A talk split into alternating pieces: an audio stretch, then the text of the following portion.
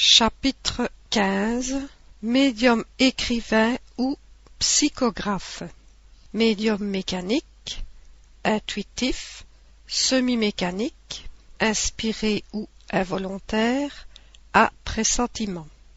178. De tous les moyens de communication, l'écriture manuelle est le plus simple, le plus commode et surtout le plus complet.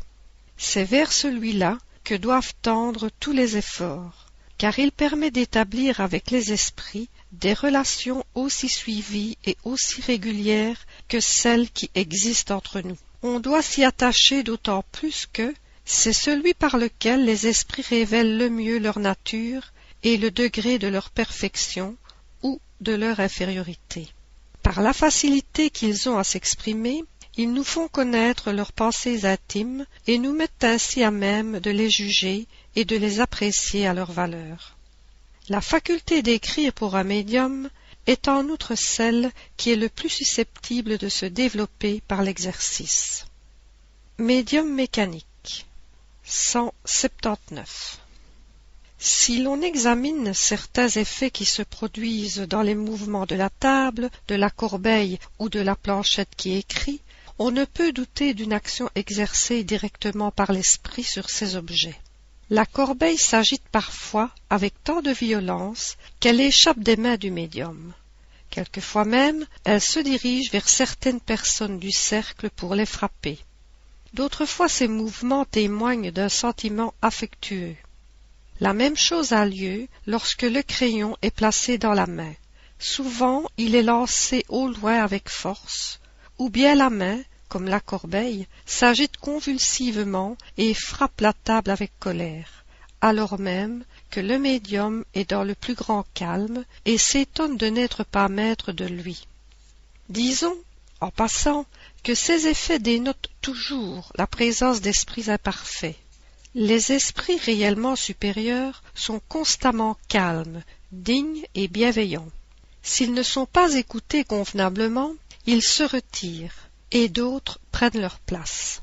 L'esprit peut donc exprimer directement sa pensée, soit par le mouvement d'un objet dont la main du médium n'est que le point d'appui, soit par son action sur la main elle-même. Lorsque l'esprit agit directement sur la main, il donne à celle-ci une impulsion complètement indépendante de la volonté.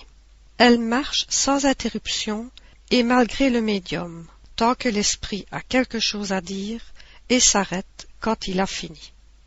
Ce qui caractérise le phénomène dans cette circonstance, c'est que le médium n'a pas la moindre conscience de ce qu'il écrit.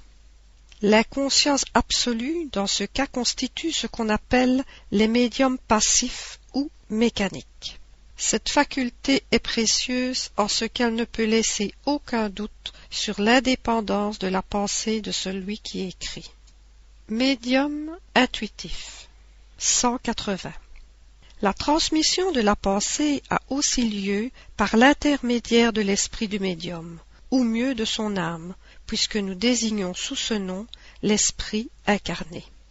L'esprit étranger, dans ce cas, n'agit pas sur la main pour la faire écrire.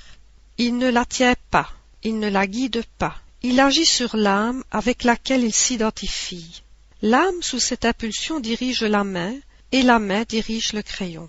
Remarquons ici une chose importante à savoir, c'est que l'esprit étranger ne se substitue pas à l'âme, car il ne saurait la déplacer. Il la domine à son insu, il lui implique sa volonté. Dans cette circonstance, le rôle de l'âme n'est point absolument passif. C'est elle qui reçoit la pensée de l'esprit étranger et qui la transmet. Dans cette situation, le médium a la conscience de ce qu'il écrit, quoique ce ne soit pas sa propre pensée. Il est ce qu'on appelle médium intuitif. S'il en est ainsi, dira-t-on, rien ne prouve que ce soit plutôt un esprit étranger qui écrit que celui du médium. La distinction est en effet quelquefois assez difficile à faire, mais il peut arriver que cela importe peu. Toutefois, on peut reconnaître la pensée suggérée en ce qu'elle n'est jamais préconçue. Elle naît à mesure que l'on écrit, et souvent elle est contraire à l'idée préalable qu'on s'était formée. Elle peut même être en dehors des connaissances et des capacités du médium. Le rôle du médium mécanique est celui d'une machine. Le médium intuitif agit comme le ferait un truchement ou interprète. Celui-ci, en effet, pour transmettre la pensée, doit la comprendre, se l'approprier en quelque sorte pour la traduire fidèlement, et pourtant cette pensée n'est pas la sienne. Elle ne fait que traverser son cerveau. Tel est exactement le rôle du médium intuitif. Médium semi-mécanique 181. Dans le médium purement mécanique, le mouvement de la main est indépendant de la volonté. Dans le médium intuitif, le mouvement est volontaire et facultatif.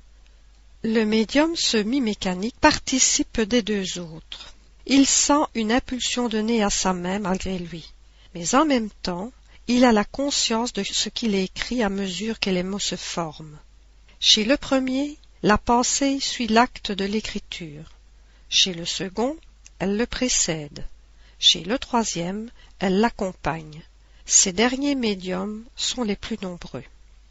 Médium inspiré 182.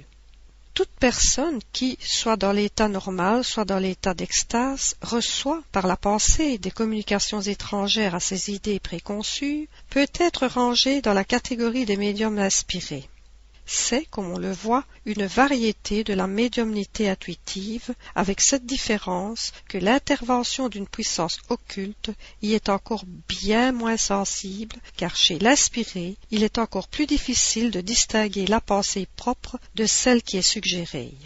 Ce qui caractérise cette dernière, c'est surtout la spontanéité. L'inspiration nous vient des esprits qui nous influencent en bien ou en mal mais elle est plutôt le fait de ceux qui nous veulent du bien, et dont nous avons trop souvent le tort de ne pas suivre les conseils. Elle s'applique à toutes les circonstances de la vie dans les résolutions que nous devons prendre.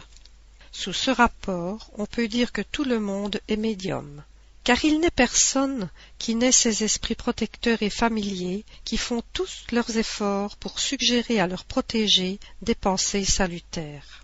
Si l'on était bien pénétré de cette vérité, on aurait plus souvent recours à l'inspiration de son ange gardien dans les moments où l'on ne sait que dire ou que faire. Qu'on l'invoque donc avec ferveur et confiance en cas de nécessité, et l'on sera le plus souvent étonné des idées qui surgiront comme par enchantement, soit que l'on ait la partie à prendre, soit que l'on ait quelque chose à composer. Si aucune idée ne venait, c'est qu'il faudrait attendre. La preuve que l'idée qui survient est bien une idée étrangère à soi, c'est que si elle eût été en soi, on en eût toujours été maître, et il n'y aurait pas de raison pour qu'elle ne se manifestât pas à volonté. Celui qui n'est pas aveugle n'a qu'à ouvrir les yeux pour voir quand il veut. De même, celui qui a des idées à lui les a toujours à sa disposition. Si elles ne lui viennent pas à son gré, c'est qu'il est obligé de les puiser ailleurs que dans son propre fond. On peut encore rattacher à cette catégorie les personnes qui, sans être douées d'une intelligence hors ligne et sans sortir de l'état normal, ont des éclairs d'une lucidité intellectuelle qui leur donne momentanément une facilité inaccoutumée de conception et d'élocution, et dans certains cas le pressentiment des choses futures. Dans ces moments qu'on appelle justement d'inspiration, les idées abondent, se suivent, s'enchaînent pour ainsi dire d'elles-mêmes, et par une impulsion involontaire et presque fébrile. Il nous semble qu'une intelligence supérieure vient nous aider et que notre esprit est débarrassé d'un fardeau. 183. Les hommes de génie dans tous les genres, artistes, savants, littérateurs, sont sans doute des esprits avancés capables par eux-mêmes de comprendre et de concevoir de grandes choses. Or, c'est précisément parce qu'ils sont jugés capables que les esprits qui veulent l'accomplissement de certains travaux leur suggèrent des idées nécessaires. Et c'est ainsi qu'ils sont le plus souvent médiums sans le savoir. Ils ont pourtant une vague intuition d'une assistance étrangère, car celui qui fait appel à l'inspiration ne fait pas autre chose qu'une évocation. S'il n'espérait pas être entendu, pourquoi s'écrierait-il si souvent Mon bon génie, viens à mon aide? Les réponses suivantes confirment cette assertion. Quelle est la cause première de l'inspiration? Esprit qui se communique par la pensée. L'inspiration n'a-t-elle pour objet que la révélation des grandes choses? Non, elle a souvent rapport aux circonstances les plus ordinaires de la vie. Par exemple, tu veux aller quelque part, une voix secrète te dit de ne pas le faire parce qu'il y a du danger pour toi, ou bien elle te dit de faire une chose à laquelle tu ne pensais pas.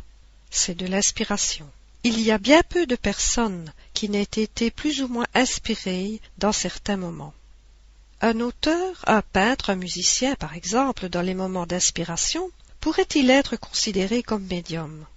Oui, car dans ces moments, leur âme est plus libre et comme dégagée de la matière. Elle recouvre une partie de ses facultés d'esprit et reçoit plus facilement les communications des autres esprits qui l'inspirent. Médium à pressentiment. 184. Le pressentiment est une intuition vague des choses futures. Certaines personnes ont cette faculté plus ou moins développée. Elles peuvent la devoir à une sorte de double vue qui leur permet d'entrevoir les conséquences des choses présentes et la filiation des événements. Mais souvent aussi, elle est le fait de communications occultes, et c'est dans ce cas surtout qu'on peut donner à ceux qui en sont doués le nom de médium à pressentiment qui sont une variété des médiums inspirés.